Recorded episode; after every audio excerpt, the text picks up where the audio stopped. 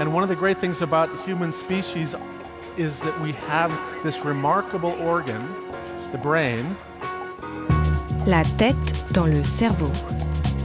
Biologie, cervelle, synapses, neurosciences, physique. The human brain really is the most unique gift of our species. Avec Christophe Rodeau.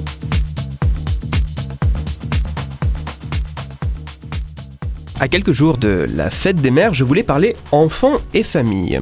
Margot, question indiscrète, as-tu des frères et sœurs? J'ai une grande sœur, Christophe. D'accord. Deuxième question, penses-tu que si tu avais été enfant unique, tu serais devenu la même personne que celle que tu es aujourd'hui? Non. Effectivement, il est assez vraisemblable qu'un environnement différent avec des expériences différentes aurait inévitablement entraîné des connexions cérébrales légèrement différentes elles aussi, et donc in fine une toi, une Margot différente. Mais t'es-tu déjà demandé si sur ce point, il existait un cadre optimal pour le développement d'un enfant? C'est à peu près la question que j'ai posée sur Twitter aujourd'hui. À la question quelle est la meilleure situation favorisant le développement cognitif et émotionnel d'un enfant, j'ai proposé trois choix de réponse.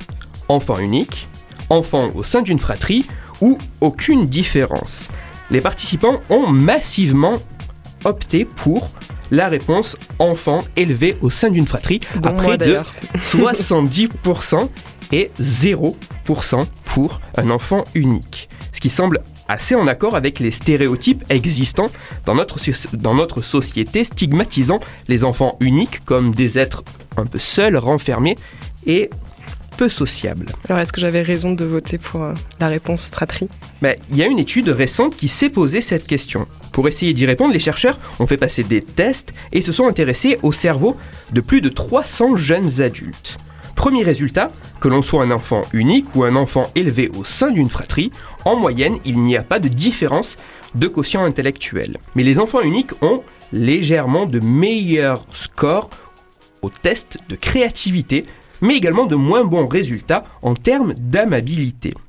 Deuxième résultat peut-être un peu plus intéressant, en moyenne, avoir été élevé avec ou sans frères et sœurs modifierait le développement du cerveau et plus particulièrement le développement de deux régions cérébrales spécifiques. Ces deux régions cérébrales sont le gyrus supramarginal, participant notamment au langage et à l'imagination, et le cortex frontal médian impliqué dans la régulation des émotions.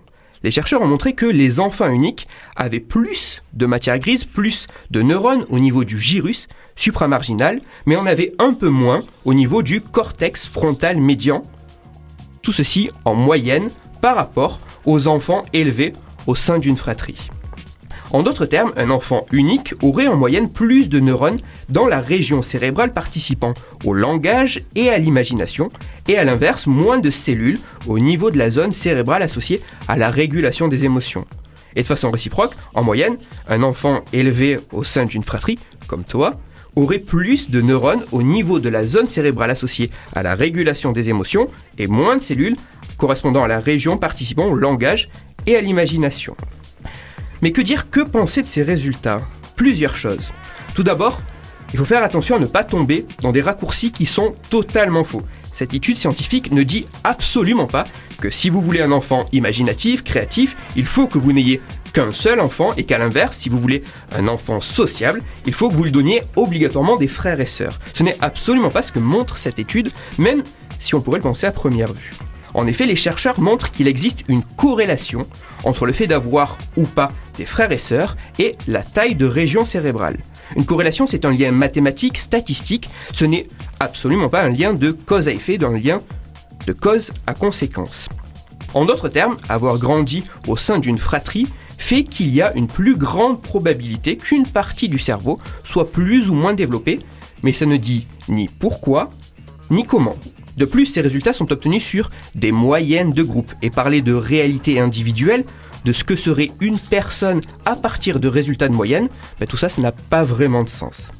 Tout ce que je viens de dire, toutes ces euh, petites critiques, c'est ce que j'ai l'habitude de dire, c'est des pièges qui sont assez classiques et dans lesquels il ne faut pas tomber lorsqu'on entend les résultats d'une étude scientifique qui est bien cadrée et qui n'a quasiment aucun biais.